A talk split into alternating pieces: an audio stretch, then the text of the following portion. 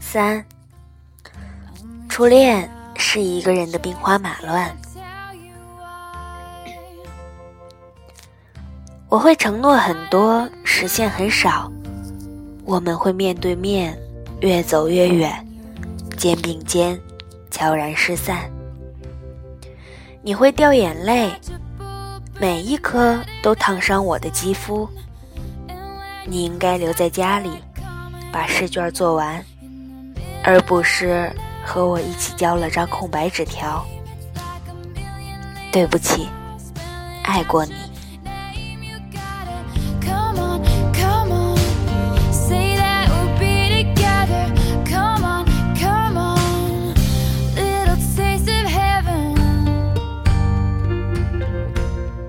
一，加班后十二点，就去一家很熟悉的酒吧喝酒。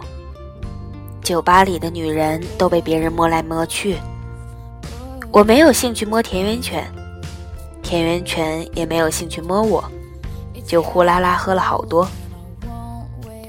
田园犬说：“你知道八卦游龙掌讲究的是先发制人，后发制于人吗？”我说：“治你妹！”不如制服诱惑。田园犬当场翻脸。我严肃的时候，你也严肃一点好不好？我心想，八卦游龙掌很严肃吗？靠！田园犬说：“所以说，在爱情里一定要先去追求别人。”我说：“追你妹，太没面子了。”田园犬说：“一定要先追，因为你先追。”顶多一开始丢点面子，如果追到了，就说明你研究了他的爱好，迎合了他的喜怒，你已经慢慢渗透了他的生活。等你厌倦他的时候，他却已经离不开你。因此，在结局里，一般提出分手的都是先追求的那一个。我大惊失色，太卑鄙了，太强大了。这算什么？田园犬喝了一杯。如果打仗需要《孙子兵法》，那么谈恋爱需要的就是《全子兵法》。透过金黄色的啤酒，我突然发现，每个女人都有了姿色。也许，这就是所谓的酒色。先发制人，后发制于人。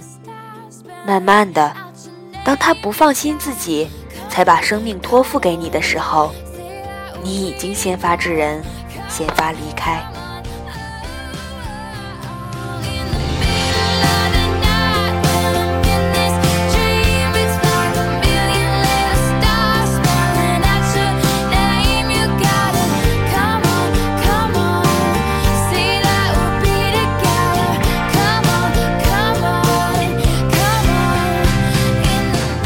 二六年级的时候和班长同桌，当时总是班长拿第一名，我拿第二名。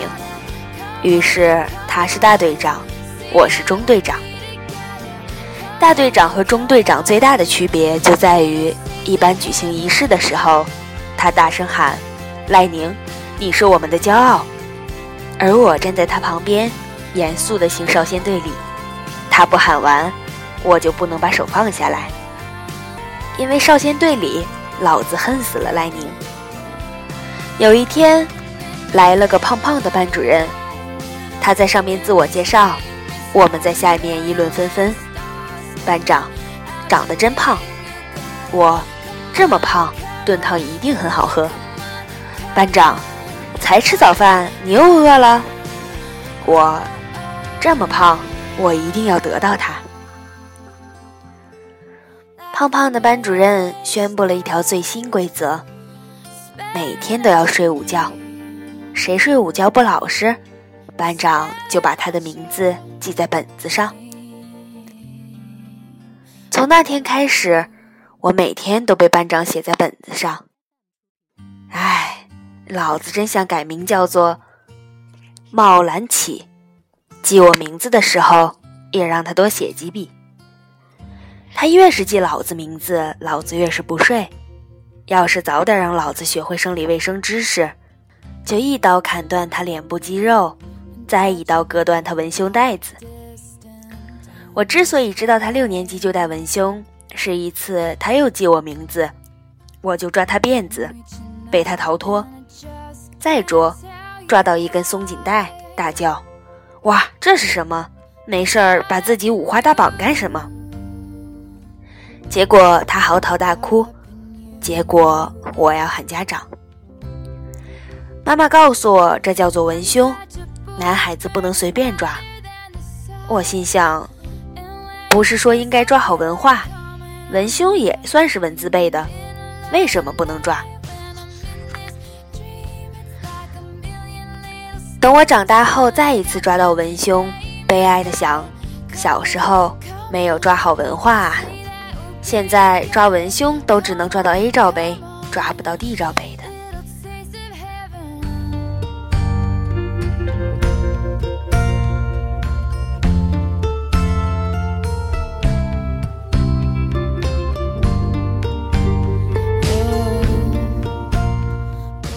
三，迎接期末考试，终于不用午睡。班长带了一本课外读物《小王子》的绘图本。他借给全班人看，我就硬憋着不问他借。全班人看完了，他在后面出着黑板报，我偷偷过去，借给我看看好不好？班长，不借。我，你借我看，我送你文胸。班长咬住嘴唇，不理我了。我恼羞成怒，暗想，这又哪触犯你了？在期末考试前，胖胖班主任给大家算总账。所有被记名字的都要在水泥上打手背儿，一个一个被点名。我都做好从早上打到晚上的准备，结果始终没有叫到我。我心想，这个胖子难道真的被我得到了？期末考试后就是毕业了。毕业当天，班长送我一个包裹，里面有两样东西，一是那本《小王子》的绘图本，一是那个记名册。我打开记名册，发现密密麻麻的记录里，每一天都有一个名字被圆珠笔涂成一个蓝块。送我这个东西干什么？我莫名其妙。直到初中，我的智商终于提升到一百之后，有天我才突然明白，那每一天的记录里，蓝块下一定是我的名字。在他交本子之前，把我的名字都涂成了蓝块。我冲回家，翻箱倒柜儿，找到那个记名册，在最后一页找到了电话号码。可是我打那个电话号码时，班长已经搬家了，谁也不知道班长搬到了哪里。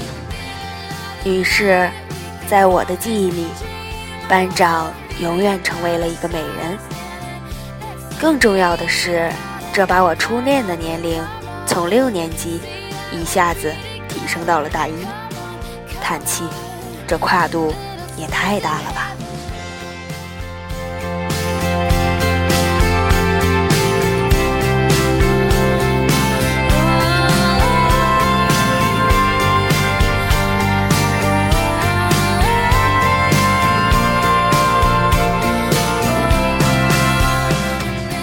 四大一的时候，女孩子姜薇从外地来找我，她先给我一条绿箭口香糖。我，这是什么？姜薇，口香糖。我，顶饱吗？姜薇，你没有东西吃的时候打电话给我好不好？我，没有钱吃东西，老子还有钱打电话。姜薇，那这张电话卡你拿着。我，我没有东西吃了，我还要卡干什么？姜薇，那这张银行卡你拿着。我突然泪水掉了下来。去你大爷的电话卡！去你大爷的银行卡！老子饿。后来我和姜薇打了半年电话，我突然发现一个重要的讯息：女孩子想我的时候，都是在打电话的时候哭；妈妈想我的时候，都是挂了电话后哭。再后来，我发现。很要好的朋友喜欢姜薇，于是我问姜薇借了一千五百块。我把这十五张一百块压在枕头底下，没有钱去吃饭的时候不碰它，没有钱去网吧的时候不碰它，就连姜薇打电话说没钱交学费的时候，我都没有还给他。嗯，结果朋友帮他交了。五年之后。他们结婚了，我送了一个一千五百块的红包。这红，这红包里的十五张一百块，都是被枕头压的平整，没有一丝褶皱。我终于还掉了这十五张一百块，留下了一张绿色的口香糖包装纸。这张绿色的口香糖包装纸，也被枕头压得平整，没有一丝褶皱。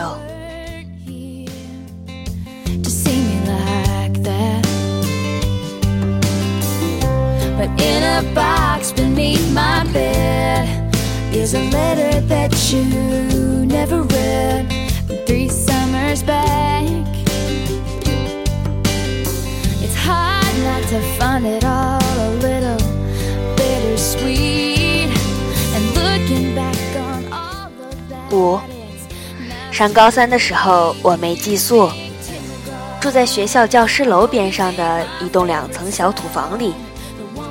楼上住的是我，楼下住的是退休老校长。永远有电，永远有水，通宵看武侠书，从来不用手电筒。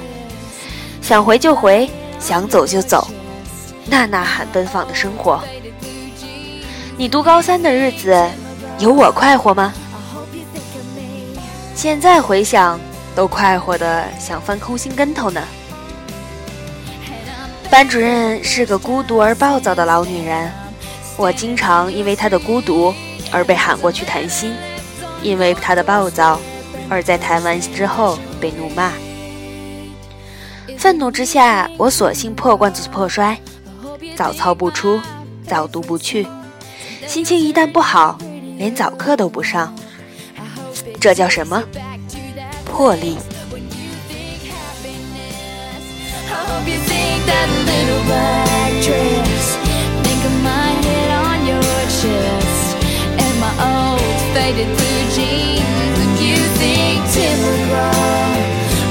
Think of me.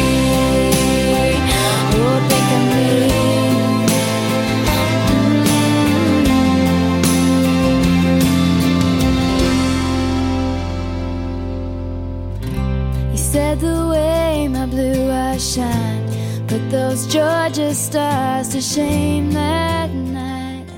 六，一天大清早，有人敲门，我开门，是个女生，还拎了个塑料袋子。我心想，妓女生意怎么做到高中生这来了？女生，你没吃早饭吧？我，不吃，滚。女生，这么粗鲁干什么？我。就是这么又粗又鲁，女生是别人托我带给你的。我，别人是什么人？女生，别人不想告诉你，不要算了。我，不想告诉我，那就是不用我还了吧？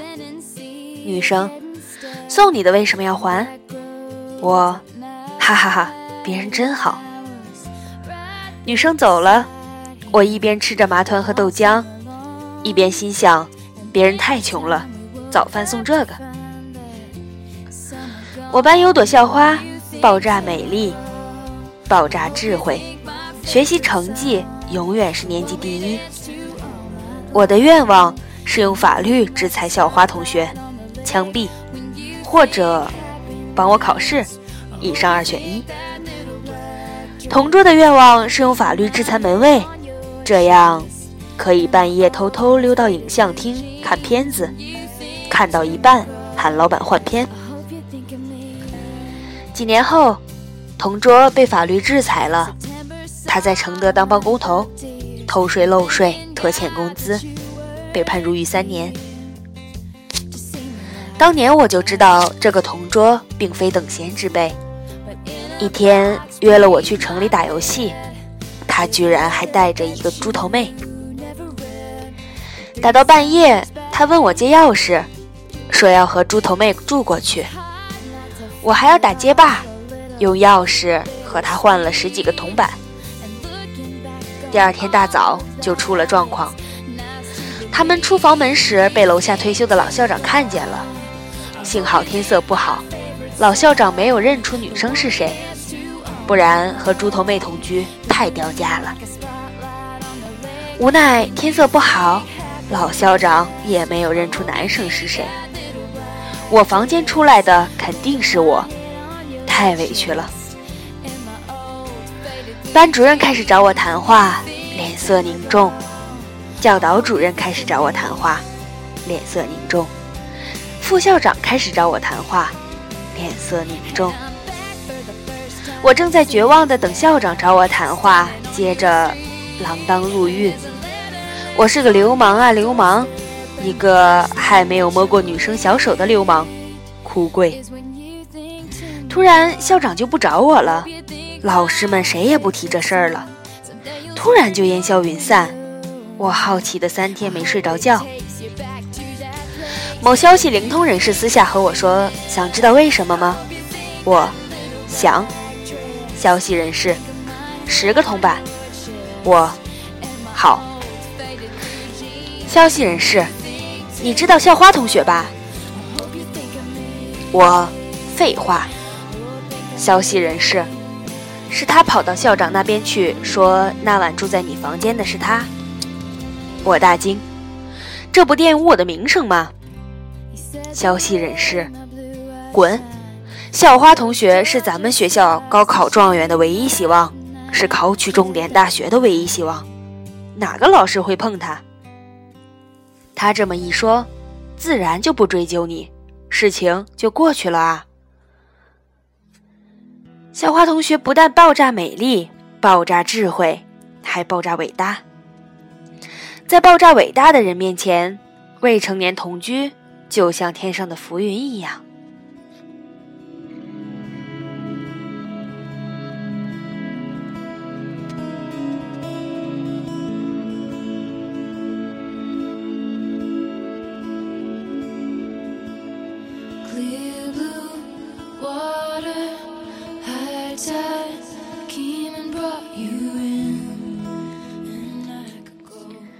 一，但我后来没想到，校花同学不比我们江湖中人，他是施恩图报的。从此，在校花同学的要挟下，我参加早操，参加早读，参加早课。但校花同学后来也没有想到这么做的弊端。校花同学，张佳佳，我们一起报考南浦大学吧。我大惊失色。南浦大学，你以为我是校草？名牌大学，那他妈的是人上的吗？啪！我的左脸被抽中。小花同学，我们一起报考南浦大学吧。我说，你给我一百块我就填。小花同学说，给你一块。我说一块，你怎么穷的像小白？小花同学说：“小白是谁？”我说：“我家养的土狗，我在它脖子上挂了个一块钱硬币。”啪！我的右脸被抽中。结果两个人都填了南浦大学，结果我考上了，他没考上。他服从第二志愿，去了天津。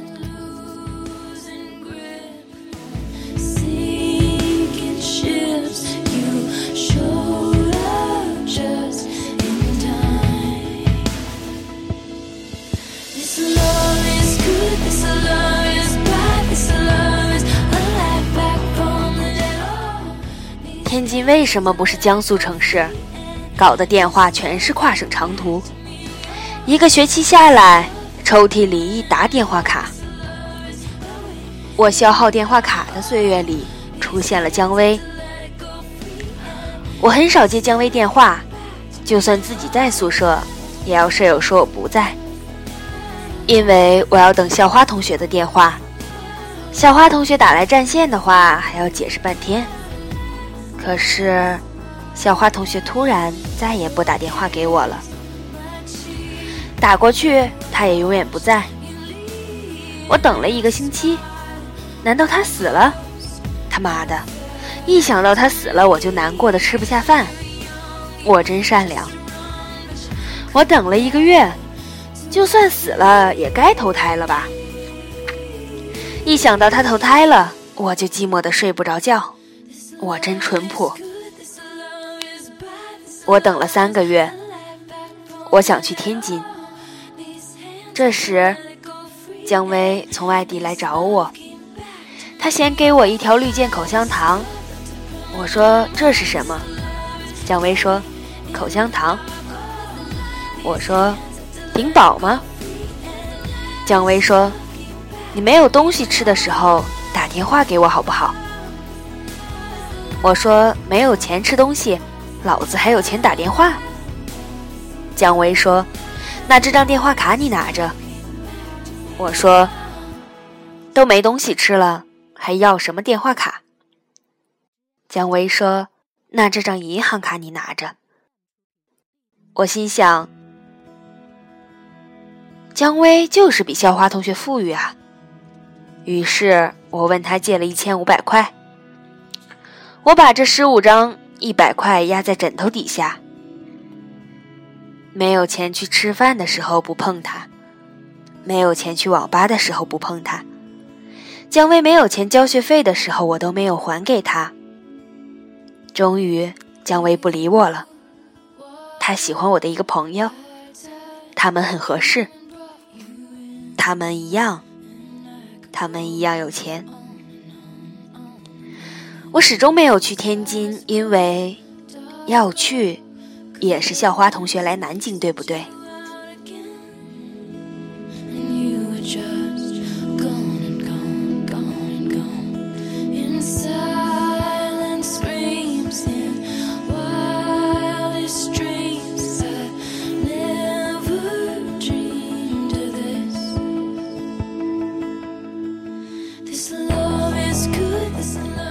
九，学期末，熟悉的声音。校花同学说：“你还好吗？”我说：“你好久不打电话给我了。”校花同学说：“呵呵，没有钱买电话卡。”我说：“太穷了吧你？我有钱，我分你一点。”校花同学说：“不要分钱了，张佳佳，我们分手吧。”我说。还是分钱好了。校花同学说：“我说真的，张佳佳，我们分手吧。”我说：“我要分钱。”校花同学说：“张佳佳，记得照顾好自己。”我说：“分钱分钱。”校花同学说：“有空多打电话给妈妈，她一定很想你。”我说：“分钱分钱。”小花同学说：“张佳佳，你想我吗？”我说：“分钱分钱。”校花同学说：“不要哭了，记得有一天我托人给你送早饭吗？我现在还不知道你吃了没有呢。”我说：“我吃了。”小花同学说：“张佳佳，记得吃早饭。对了，如果再让你报考一次，你会选什么大学？”我心想：“我什么地方也不选，我就找个村姑，在那二层小土楼，洞房种田浇粪，这辈子都不用买电话卡。”张佳佳，分手以后，你再也不要打电话给我了。电话就这么挂了。挂的时候，我已经忘记哭了，但是我好像听到他哭了。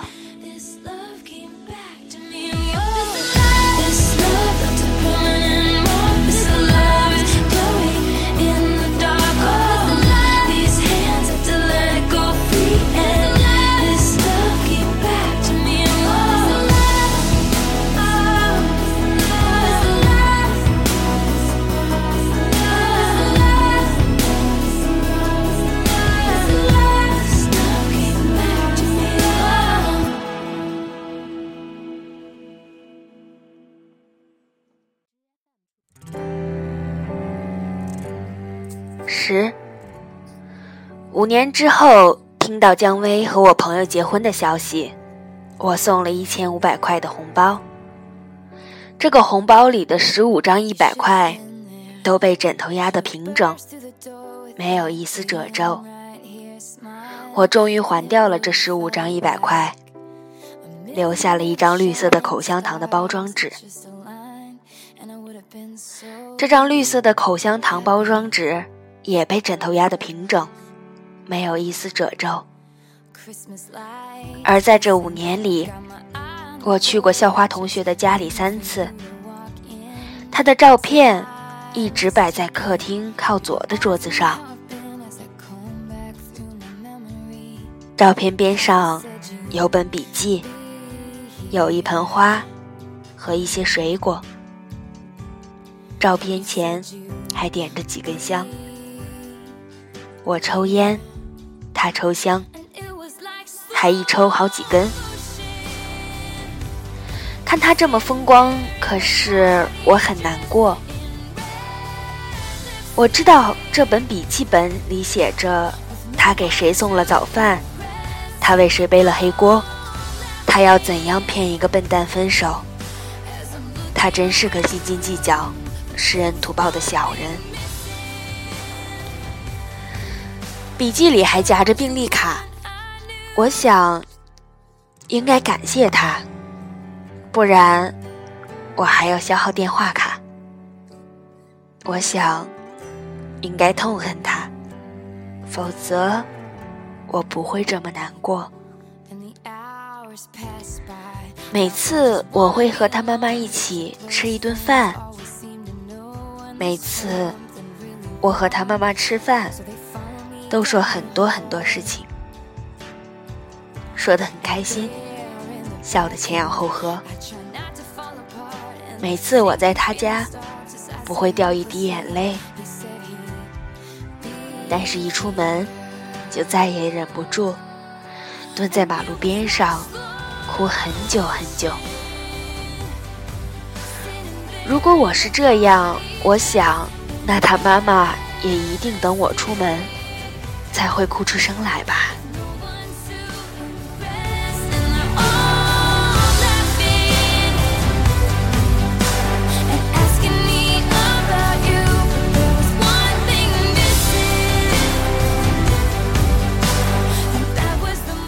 十一，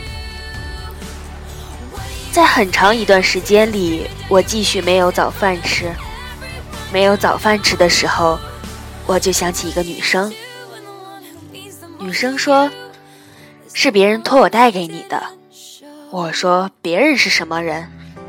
女生说：“别人不想告诉你，不要算了。”我说：“不想告诉我，那就是不用我还了吧？”女生说：“送你的为什么要还？”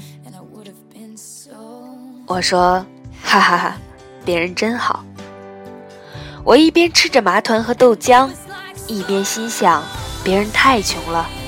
早饭送这个。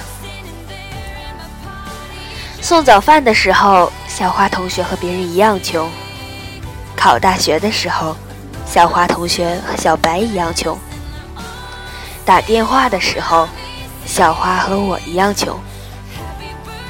听到收音机里放歌，叫一声所爱，我没有抽一口，烟灰却全掉在了裤子上。我没有哭一声，眼泪却全落在了衣服上。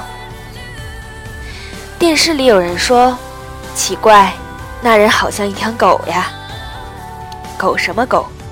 你见过狗吃麻团喝豆浆的吗？抽屉里一沓电话卡，眼泪全打在卡上。我心想：狗什么狗？你见过狗用掉这么多电话卡的吗？张佳佳，你想我吗？分钱分钱，不要哭了。记得有一天，我托人给你送早饭吗？我现在还不知道。你吃了没有呢？我吃了。张佳佳，记得吃早饭。对了，如果再让你报考一次，你会选什么大学？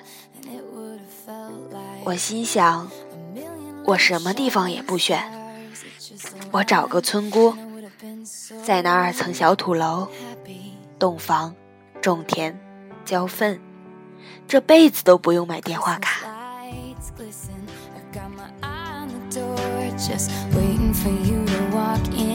But the time is ticking. People ask me how i've been as I said you'd be here. You said you.